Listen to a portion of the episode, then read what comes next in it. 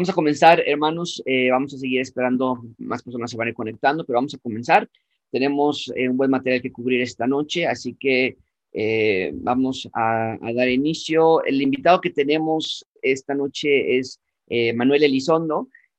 Manuel, no te comenté yo esto, pero para inicio de año dimos un regalo a varias familias de la iglesia. Bueno, tratamos de dar a todos este, y algunos pudieron pasar por sus regalos. Tuvimos ahí un día en el que pasaron por sus regalos porque por sana distancia no pudimos hacerlo de manera más cercana.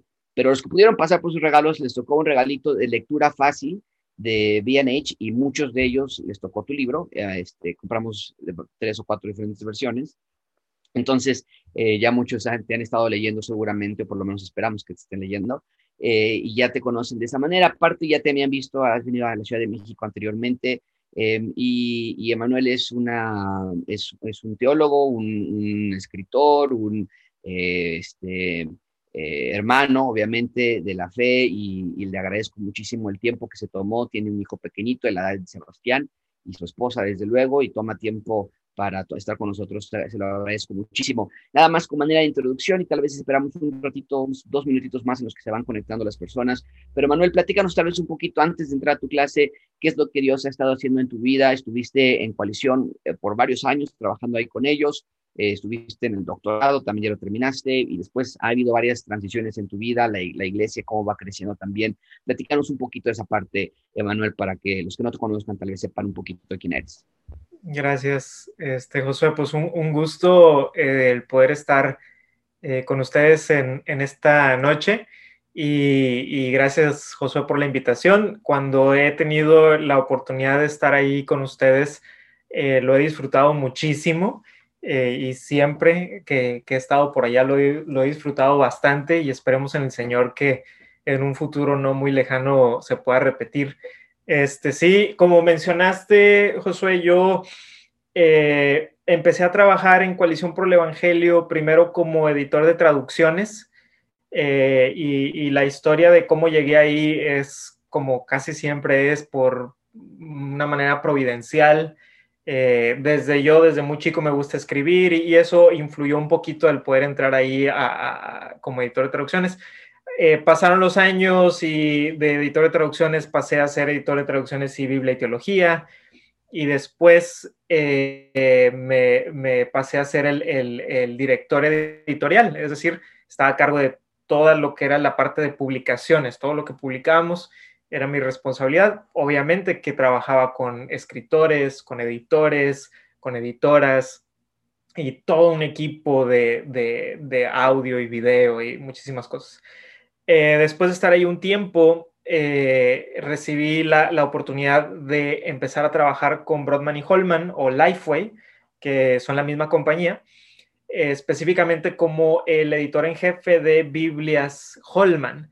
Entonces, eh, si ustedes tienen por ahí una Biblia, las posibilidades de que sea una Biblia Holman son bastante altas, porque Biblias Holman distribuye muchísimas Biblias, sobre todo Reinas Valeras 1960 y algunas otras, pero principalmente la Reina Valera es la que eh, somos el, mayor distribuidor. Pero específicamente eh, me llamaron a, supervisar las Biblias de estudio. Entonces, por ejemplo, este año, a principios de año, salió la Biblia cronológica, eh, que está diseñada para leer la Biblia en 365 lecturas. Entonces, ese fue mi primer proyecto. antes de ese, había hecho, ayudado con la Biblia del Ministro, que es una Biblia para pastores la Biblia cronológica. Y el proyecto que acaba de salir y que creo que, lo han visto probablemente en redes sociales es la Biblia centrada en Cristo, en donde son, igual son 365 devocionales escritos por mujeres latinas. Y ese fue un proyecto en el cual estuve muy involucrado como editor, eh, coordinar toda la parte editorial, coordinar todo lo que era eh, la producción de la Biblia, desde los diseños, los este, todo, todo, todo, todo, desde el grosor de la página de la Biblia hasta el margen, qué tan ancho, hasta qué letra iba a ser y qué tan grande y cuántas columnas, todo eso. Pero por supuesto es con todo un equipo de gente talentosísima, eh, con Katy de Núñez y Patricia Namnun como editoras generales, eh, con eh, una muchacha que se llama Janice como la, diseñadora gráfica, Giancarlo Montemayor, que es el, director editorial. Entonces es, algo de, equipo. Y básicamente lo que decíamos es sacar eh, por lo menos una o dos Biblias al año que contribuyan de cierta manera a, a Latinoamérica. Y estamos buscando desarrollar voces latinoamericanas y, y todo eso. Entonces, pues muy agradecido. El librito de lectura fácil de Enséñanos a orar, pues igual tiene eh, unos un par de meses, un poquito más que salió. Y gracias a Dios, eh, yo he estado muy, muy, muy sorprendido con lo que Dios ha estado haciendo con ese librito, hasta dónde ha llegado y ha sido para mí una sorpresa el que el Señor haya usado este librito. Y creo que en parte fue una combinación de cosas. Eh, el tema, que es un tema muy práctico, el costo, que es un costo, eh, eh, es económico, pero el libro es, es, de buena calidad. Y entonces eso ayudó para que se empezara a distribuir bastante. Entonces estoy muy agradecido, ya va por la segunda impresión, gracias a Dios. Y, bueno, básicamente mi, mi trabajo en cuanto a lo editorial es eh, libros, Biblias, eh, adquisición de manuscritos, eh, de todo un poco, pero principalmente manejo un equipo en, Biblias. Y estoy pastoreando la Iglesia Vida Nueva aquí en Monterrey, en la zona norte, que es el municipio de Apodaca.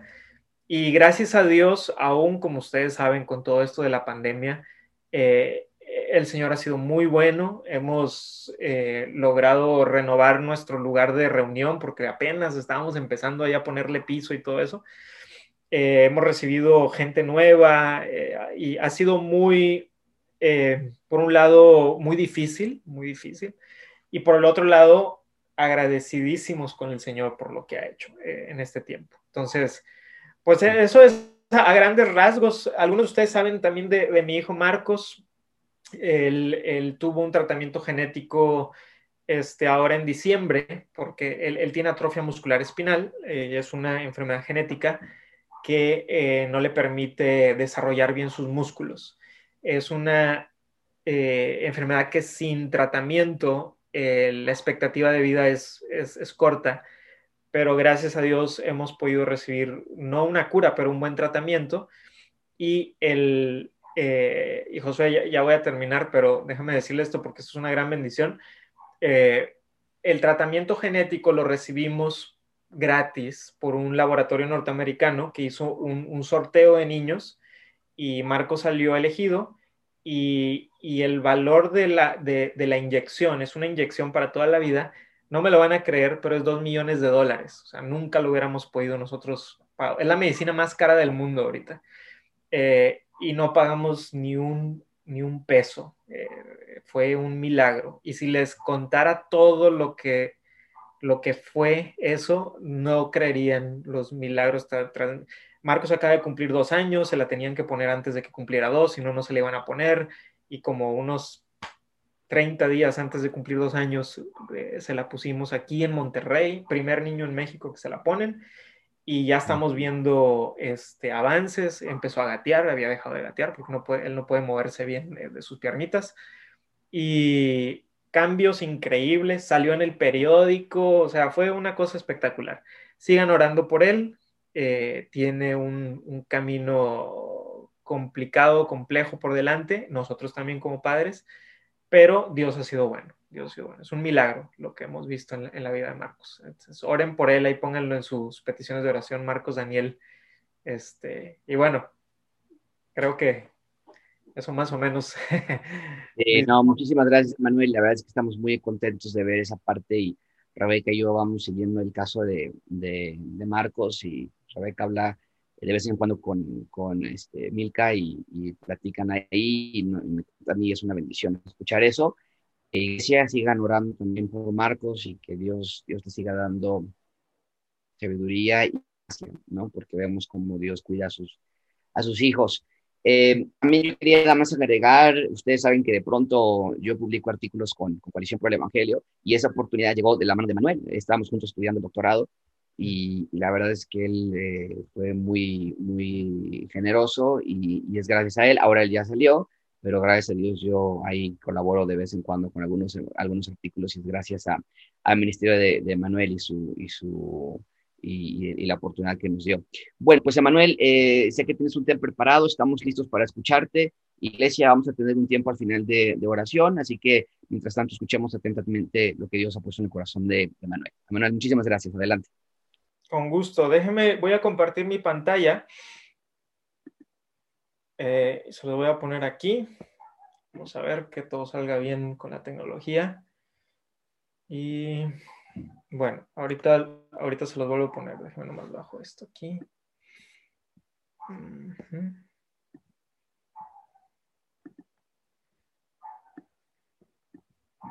Ya voy. Para poder verlos también los puse acá en, otra pantalla abajo. Ok. Muy bien. Este, quisiera hablar con ustedes eh, sobre cómo ver a Jesucristo en mi Biblia. Eh, se han escrito libros sobre esto y así que lo que vamos a, ver es solamente una introducción a la interpretación eh, centrada en el Señor Jesucristo tratando de tener cuidado con algunos excesos que han habido en tratar de ver a Jesucristo en la Biblia. Eh, y solamente voy a ver cosas muy, muy, muy sencillas. Esto de ver a Jesucristo en mi Biblia, eh, primeramente vemos en Lucas 24, 44, que lo ven en pantalla, y les dijo, estas son las palabras que os hablé, estando aún con vosotros, que era necesario que se cumpliese todo lo que está escrito de mí en la ley de Moisés, en los profetas y en los salmos. Y aquí el Señor Jesucristo está usando la, la, división del Antiguo Testamento en tres divisiones, lo que se le llama tradicionalmente el Tanaj, con la ley de Moisés representando la Torá o el Pentateuco, con los profetas representando el Nabiim, que es la palabra en hebreo para profetas, y los salmos eh, representarían lo que se le llama el ketubim, eh, porque los, y ketubim quiere decir los escritos. Y eso se, eh, se le llama, el, el, Señor Jesucristo dice los salmos, porque los salmos es el primer libro del ketubim. Entonces de ahí sale, si han escuchado que los judíos llaman Tanaj, viene de ahí, ¿verdad? Torah, Nabim y Ketubim. Y nosotros le llamaríamos el Antiguo Testamento. Entonces, aquí el Señor Jesucristo está diciéndole a estos hombres de camino a Emaús que efectivamente todas las escrituras apuntan hacia Cristo. Ahora, con esto en mente, a lo largo de la historia de la iglesia, eh, se ha tratado de ver a Jesucristo en, el Antiguo Testamento, pero han habido algunos excesos y el exceso más conocido es lo que llamaríamos la alegoría. Eh, la alegoría fue un método de interpretación que popularizó eh, un, teólogo llamado Orígenes y que después viene otro teólogo, Agustín, que, también usa ese método de interpretación y domina prácticamente toda la historia de la iglesia medieval en lo que finalmente se convierte en la iglesia católica. Eh, probablemente el método alegórico sigue siendo relativamente popular en Latinoamérica. Y, lo vemos así, por ejemplo, se ve un pasaje del Antiguo Testamento y se encuentra conexiones con el Señor Jesucristo que no son aparentes en el texto, sino que simplemente salen de algún lado, ¿no? Y, y, como dicen que todo árbol se convierte en una cruz, entonces si tú ves un árbol, dice, ah, es que el árbol es la cruz, y cualquier color rojo, el rojo es la sangre. Y, entonces empiezan a veces a hacer algunas conexiones que no están ahí. Entonces, una de las cosas que buscamos es, ok, si, si Jesucristo sí está en las escrituras, ¿de qué manera podemos nosotros verdaderamente verlo? Eh, Jesucristo, como mencioné, es el punto focal de las escrituras, es decir, las escrituras apuntan al Señor Jesucristo y debemos de mantener esto en mente, porque muchas veces interpretamos la Biblia como una serie desconectada de, eh, de, historias. Y, muchas cosas de las que voy a decir ahorita, hermanos, no son ni revolucionarias ni nuevas. Eh, muchas de estas cosas probablemente ya las han escuchado, quizá del pastor Josué o, en algún sermón, eh, pero vale la pena este, repasar algunas de ellas. Desde el primer anuncio del Evangelio en Génesis 3.15, el tema del Mesías Redentor unifica la Biblia entera. Si recordamos, Génesis 3.15 es llamado el primer Evangelio o la primera, el primer anuncio del Evangelio o como los, en, la teología se le llama el protoevangelio, en donde se habla de que de la simiente de la mujer, y, y cuando ustedes lean simiente, piensen en descendiente, porque a eso se refiere. Entonces, que, que, de un descendiente de la mujer finalmente triunfaría sobre Satanás aplastándole la cabeza. Y esa, esa línea de, de la simiente o el descendiente va por todo el Antiguo Testamento.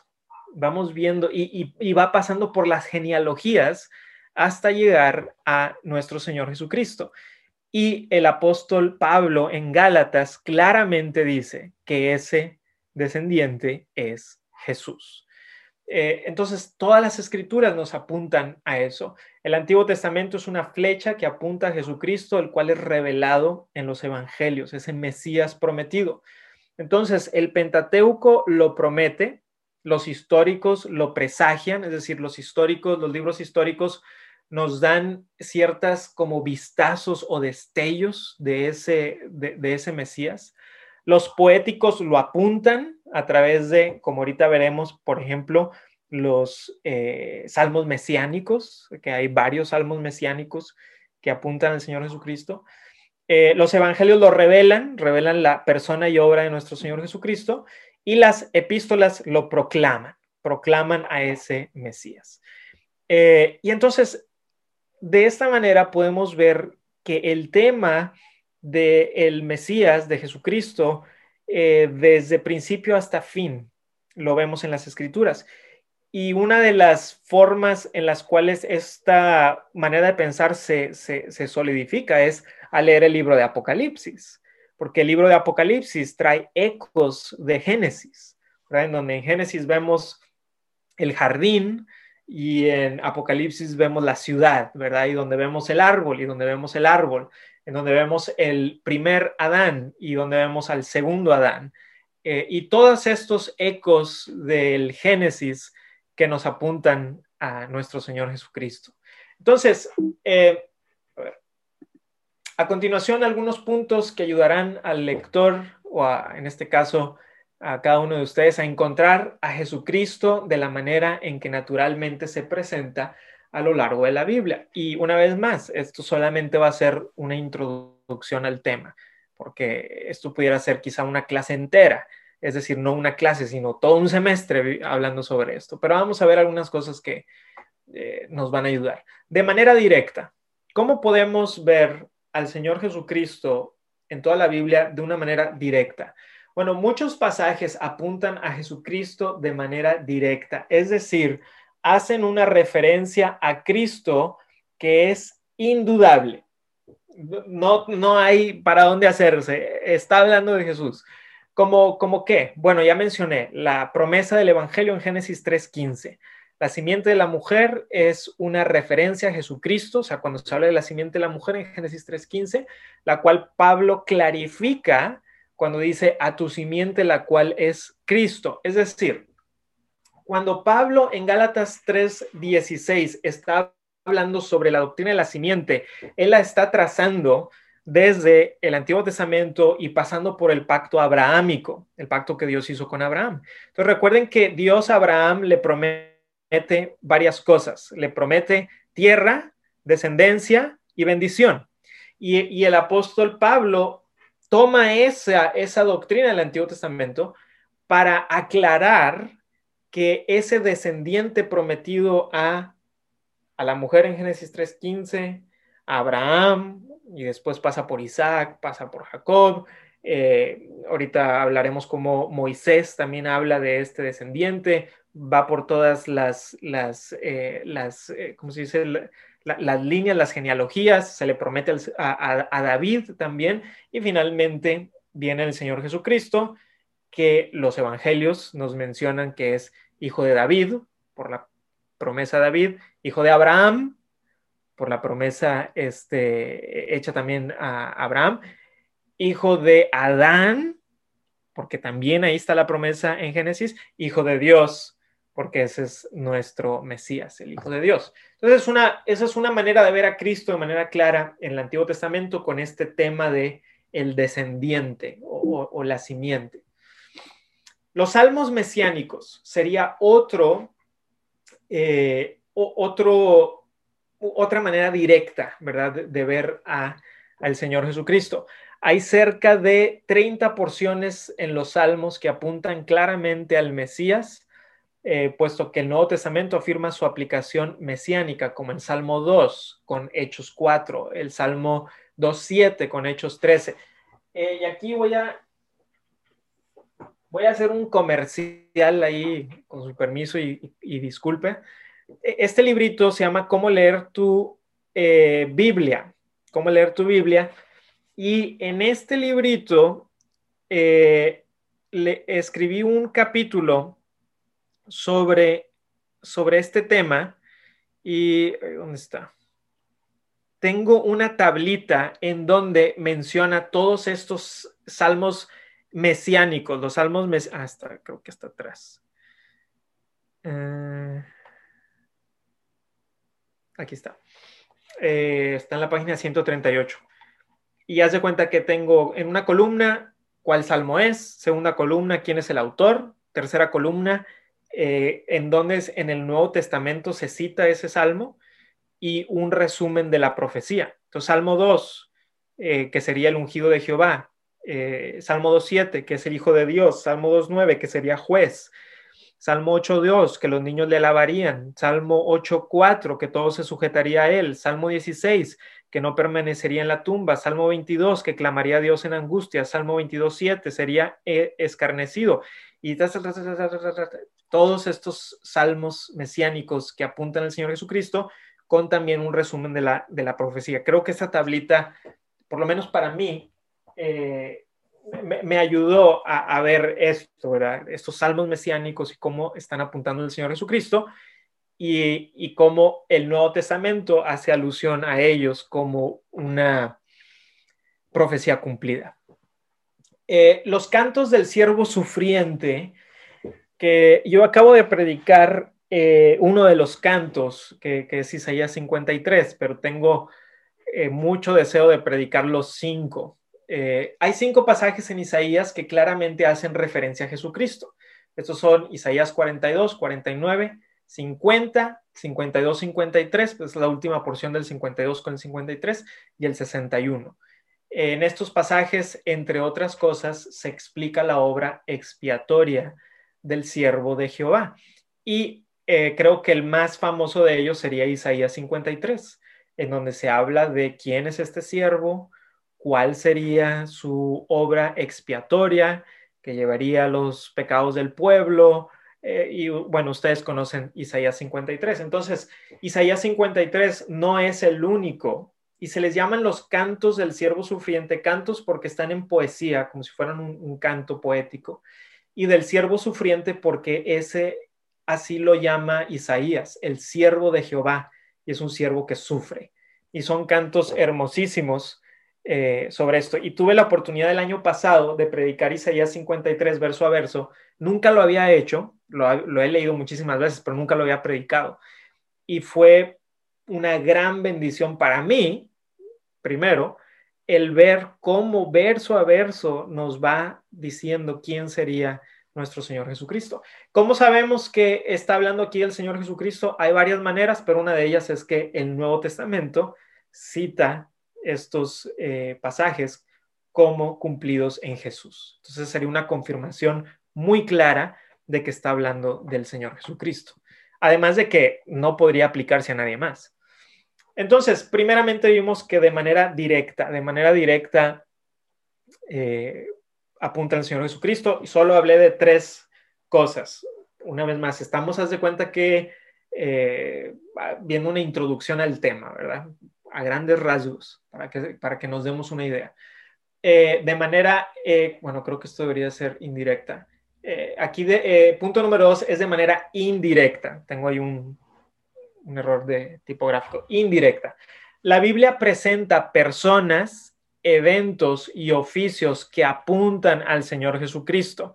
Entonces, apuntan de manera, digamos, indirecta. Personas. Vamos a ver algunas personas. Moisés, por ejemplo. Moisés es un tipo de Jesucristo al ser un profeta que proclama la venida de un profeta como él. En Deuteronomio 18, 15, eh, eh, Moisés dice, se va a levantar un profeta y a él ustedes oirán. Y cuando vemos lo que Moisés hace y los paralelos con el Señor Jesucristo, vemos que Moisés está apuntando al Señor Jesucristo. Pero eso es muy importante cuando vemos un paralelo entre una persona y Cristo, hay cosas similares y hay cosas que son diferentes. ¿Qué, podríamos ver similar en Moisés? Bueno, que Moisés es escogido por Dios para rescatar a su pueblo y de la misma manera el Señor Jesucristo viene como el Hijo de Dios, el, escogido por Dios para rescatar a su pueblo de la esclavitud eh, espiritual. Eh, inclusive en el libro de Lucas, cuando, creo que es Lucas, eh, cuando el Señor Jesucristo está en la transfiguración con Moisés y con Elías, eh, dice el texto literalmente en, en, el idioma original que estaban hablando sobre el éxodo que llevaría a cabo el Señor Jesucristo. Bueno, Moisés tuvo un éxodo, pero tenemos un éxodo con el Señor Jesucristo. Pero diferencias. Bueno, que Moisés no logró llevar al pueblo a la tierra prometida, los dejó ahí, pero no, ¿verdad? ¿Por qué? Porque pecó. Pero el Señor Jesucristo, dice el autor de Hebreos, nos lleva hasta el reposo, hasta la tierra prometida. Entonces, en eso veríamos que no son eh, iguales, sino que más bien este profeta nos apunta al, o sea, el profeta Moisés nos apunta al profeta de profetas, Jesús. Jonás, por ejemplo, es mencionado por Jesucristo como uno que apunta a la obra del Salvador. Recuerdan allá en Mateo 12, del 40 al 41, en donde el Señor Jesucristo eh, toma el ejemplo de Jonás y dice, bueno, he aquí uno mayor que Jonás. Y así como Jonás estuvo en el vientre del pez tres días y tres noches, así el Hijo del Hombre, ¿verdad? y haciendo una alusión a su resurrección.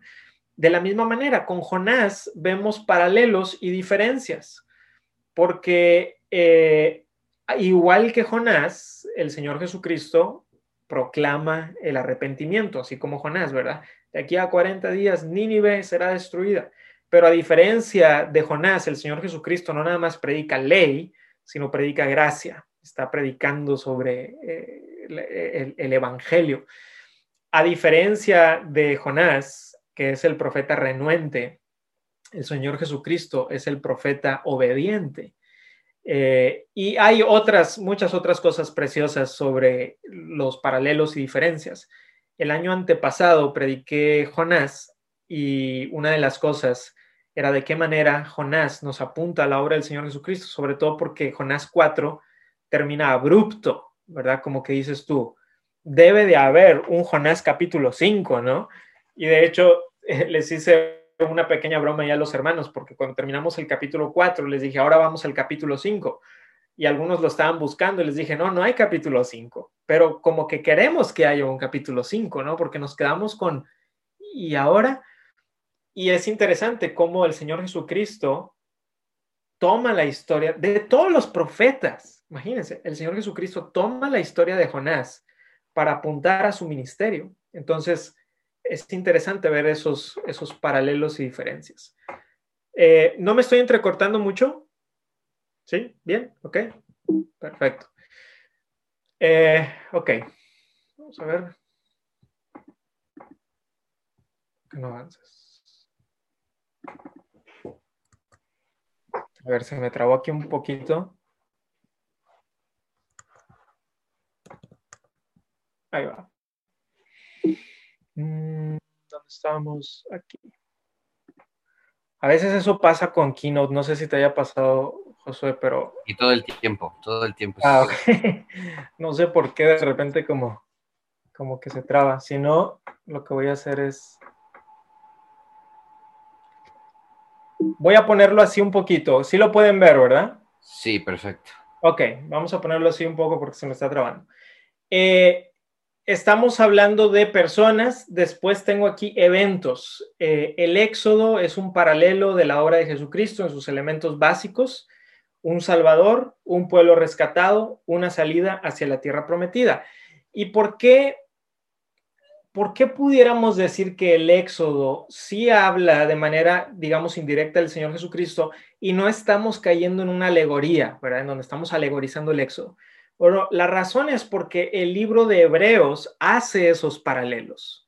O sea, el libro de Hebreos hace paralelos muy precisos entre lo que sucede con el pueblo de Israel en, el Éxodo y su ida hacia la tierra prometida, hacia el reposo, y la experiencia de los, de los creyentes en su ida hacia nuestra tierra prometida. Y, inclusive el autor de Hebreos habla acerca de cómo ellos pues murieron muchos de ellos sin alcanzar a ver todo lo que verdaderamente era esa patria celestial, pero nosotros ahora con el Señor Jesucristo sí, y hace otros paralelos también entre, por ejemplo, el sumo sacerdote de, que vemos en el Pentateuco y Jesucristo como sumo sacerdote de la orden de Melquisedec, los, el sistema de sacrificios, ¿verdad? Y el Señor Jesucristo como el último y perfecto sacrificio, etc. Oficios, como voy de tiempo. Muy bien. Sí, vamos a terminar. Oficios. Hay tres oficios que apuntan a Jesucristo de manera específica, el sacerdote, el rey y el profeta. Normalmente estos tres oficios se hablan los oficios del ungido, porque los sacerdotes, reyes y profetas vemos varios ejemplos de ungimiento y el Señor Jesucristo es el ungido de Jehová. A diferencia de los reyes, sacerdotes y profetas del Antiguo Testamento, que eran ungidos con un aceite eh, normal, ¿verdad? Simbolizando eh, al Espíritu Santo, el Señor Jesucristo es ungido con el Espíritu Santo o sea, verdaderamente. Eh, entonces Jesús es el sacerdote perfecto que intercede por su pueblo, es lo que nos dice Hebreos 7 del 24 al 25. Si están apuntando, les invito a que vean estas, estas referencias y, las lean y, las, las, mastiquen ahí también eh, con lo que significa. Entonces, Jesús es nuestro sacerdote perfecto, Jesús es el profeta predicho en el Antiguo Testamento. Hechos 7:37 claramente dice que el profeta del cual habló Moisés es Jesús. Entonces ahí es donde vemos esa conexión.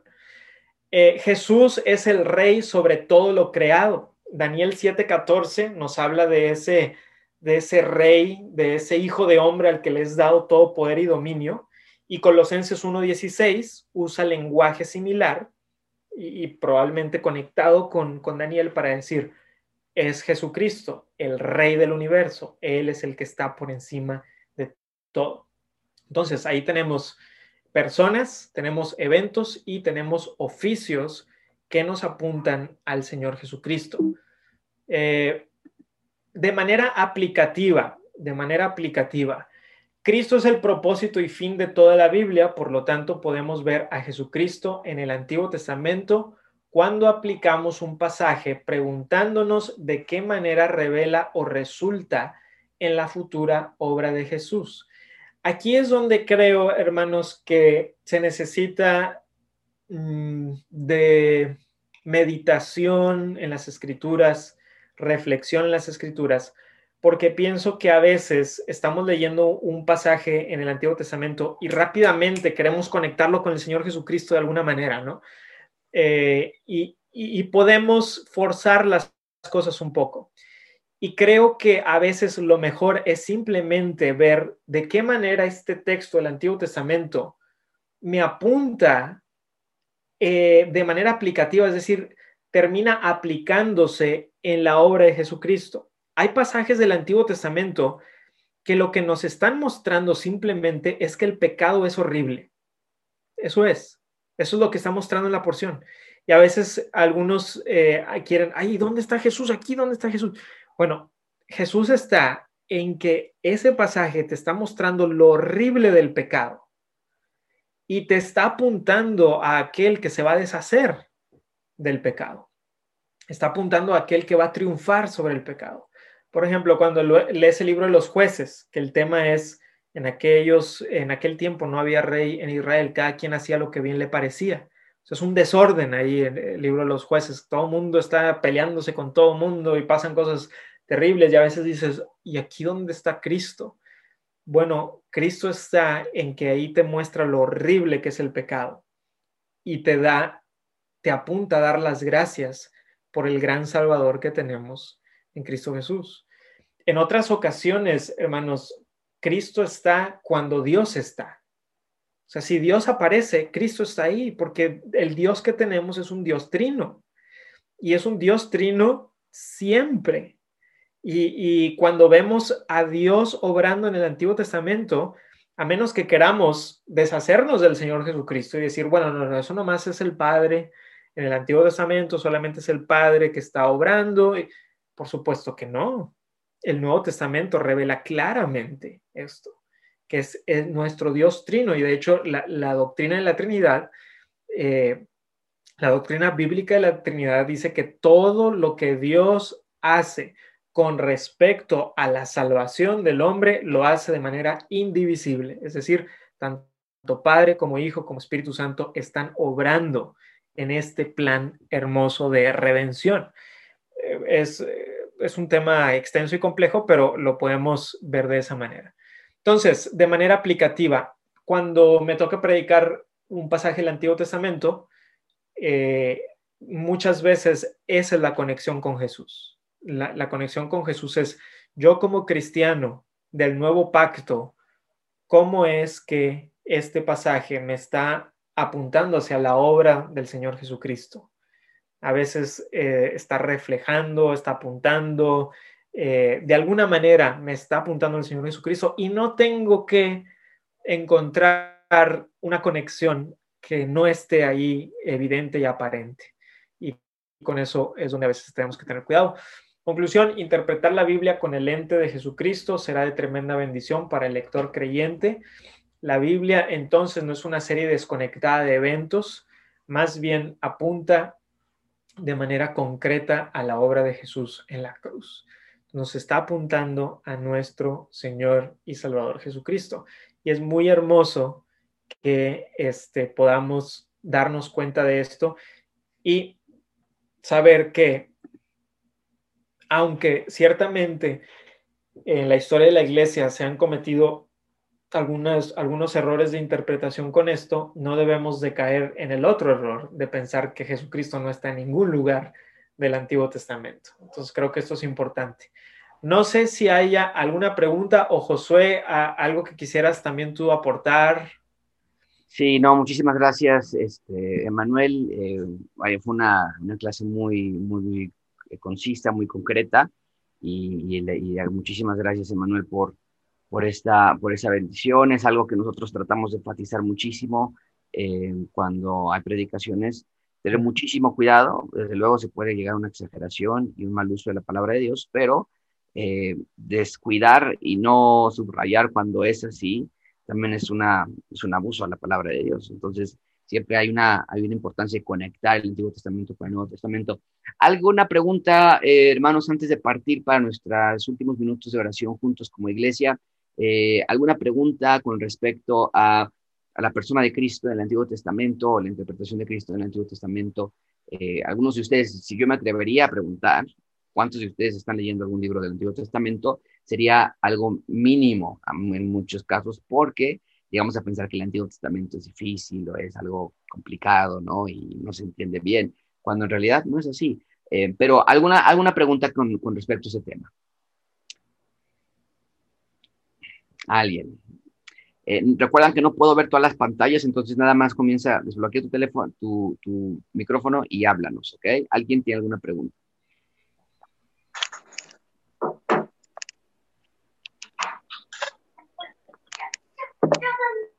¿Y Alberto? Ah, no, ok, perdón.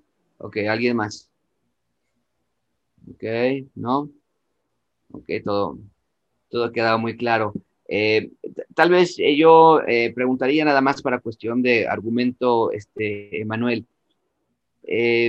¿Podrías darnos algún ejemplo? Ya mencionaste, por ejemplo, el, el color rojo, de, o de los árboles, pero tal vez algún otro ejemplo en que se ocupa de manera incorrecta algún pasaje del Antiguo Testamento para buscar a Cristo donde realmente está. Yo tengo una pregunta, pastor.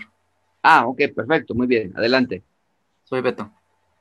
Ok, perfecto. En el libro de Cantar los Cantares, ¿cómo refleja a, Cristo en esa parte de, la Trinidad, el Dios Trino, el, el, eh, Mesías, el, Yo Soy? ¿cómo, ¿Cómo se refleja en esa parte? es un libro para mí un tanto complicado. Casi no lo leo, no, eh, no, no, le, no, le, encuentro como ese sabor, como ejemplo los evangelios, pero obviamente no es que no exista, ¿no? Simplemente de, mi parte no lo encuentro el Dios Trino, ¿dónde está el, el, Mesías, pues? Muy buena pregunta y José, voy a hacer otro comercial. en este libro otra vez, precisamente escribí el, capítulo de Cantares, eh, sobre cómo interpretar el libro de Cantares. Y primero hablo de que eh, Cantares no debemos de interpretarlo de manera alegórica, sino que debemos de ver cuál es el propósito de Cantares. Y Cantares es un poema, es un canto que celebra el amor dentro del pacto. O sea, es decir, Cantares está celebrando la realidad y la belleza del amor dentro del pacto del matrimonio. Entonces, eh, en, el artículo hablo un poquito de cómo está organizado, cuáles son las cosas que, dice y algunos de los problemas con decir simplemente, ah, bueno, es que Cantares es Jesús y la iglesia, que a lo mejor va también con lo que ahorita dijiste, Josué, ¿verdad? De dónde a veces, Cantares es Jesús y la iglesia y listo. Bueno, eh, creo que eso puede causar y ha causado algunos problemas, porque hay algunos versículos ¿verdad? Que si los interpretas así, que es Jesús y la iglesia, te vas, no vas a saber qué hacer, Porque son, son versículos que están hablando de manera muy explícita, en realidad, sobre lo que es el amor dentro del pacto matrimonial. Sin embargo, al final, este, hablo de algunas maneras en las cuales nos apunta el Señor Jesucristo, pero lo, la manera en que, en que lo veo es por paralelo, es decir, hay paralelos entre lo que está sucediendo dentro del pacto matrimonial y lo que el Señor Jesucristo está haciendo con su iglesia, porque vemos ese símil que usa el apóstol Pablo también. Por ejemplo, así como el esposo debe de amar a la esposa, Cristo amado a su esposa con un amor completo, eh, así como se describe al esposo como bello, Cristo lo es, la esposa también es bella, la iglesia lo es, eh, y algunas otras cosas, pero lo vemos por paralelo. Es decir, mira cómo aquí Cantares dice esto y mira cómo vemos eh, esto en Jesús y la iglesia. Pero lo que debemos de tener cuidado es decir, no, aquí está hablando de eso, pero en realidad no quiero decir nada de eso, sino está hablando de otra cosa. Y hay que tener cuidado cuando la Biblia no significa lo que dice. O sea, la Biblia significa lo que dice. Cuando le damos un significado diferente a lo que dice, estamos en, arenas movedizas. Y ahí permíteme también agregar, Emanuel, que eh, y, Mike, este, la, parte de cantar de los cantares, si nosotros conectamos ese libro dentro, no nada más de, cómo nos apunta Cristo o cómo nos apunta hacia la persona de la redención que tenemos en él, pero si conectamos bien, hay que pensarlo como una pieza y siempre tienen que verlo de esa manera, eh, una pieza dentro del mapa de la narrativa de redención. Y una de las primeras piezas que nosotros encontramos en Génesis es precisamente la creación del matrimonio. Pero a la caída del ser humano, obviamente el matrimonio erra, eh, se pierde el, el, diseño original y todo lo que sabemos con respecto a Eva.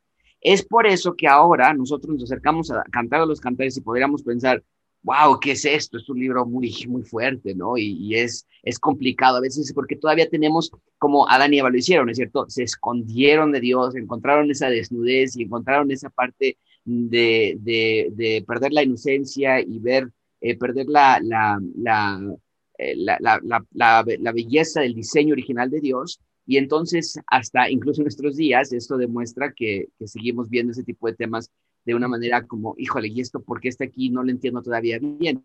Eh, pero si lo conectamos con esa parte, vamos a ver que Cantar de los Cantares va conectado a Génesis en el sentido de que está hablando de la primera institución que se creó. Y número dos, yo creo que está conectándolo también dentro del mapa de, redención narrativa que de, de, lo que Dios quiere para, para el matrimonio. ¿no? Esto es lo que, ese es el plan de original que Dios tiene para el esposo y la esposa.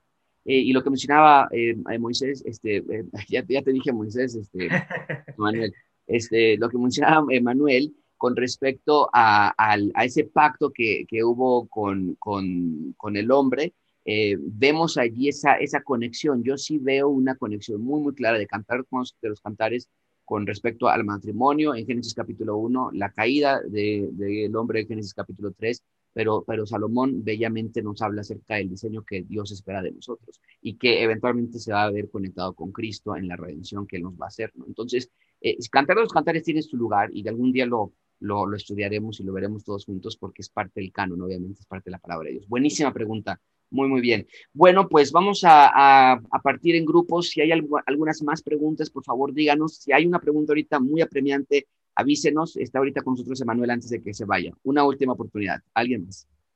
Yo tengo una pregunta. Sí, Alex. Es acerca de Génesis 1.26. En los versículos anteriores, eh, Dios habla en forma singular, pero en ese versículo habla de forma plural.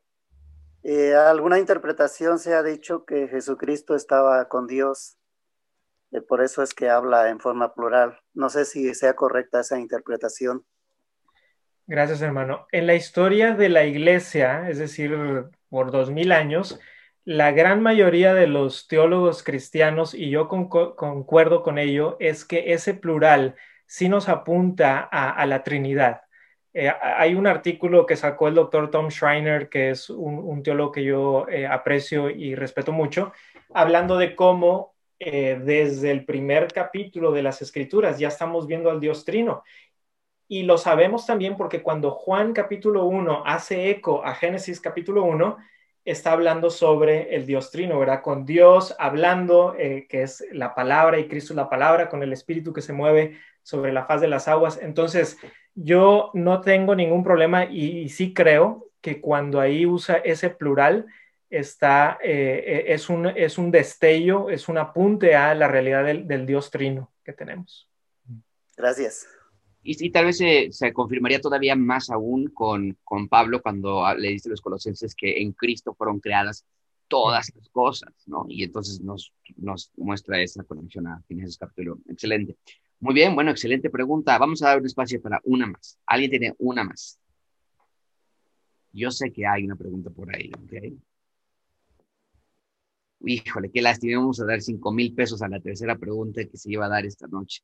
Nadie se lo quiso llevar, ¿ok? Bueno, pues vamos a... Ay, ay, ay, sí, sí, de verdad. Sí, de verdad. Ah, ok, ok, adelante, venga. Es que lo que pasa es que estaba buscando el versículo porque no me acuerdo, pero ah, creo que es en jueces.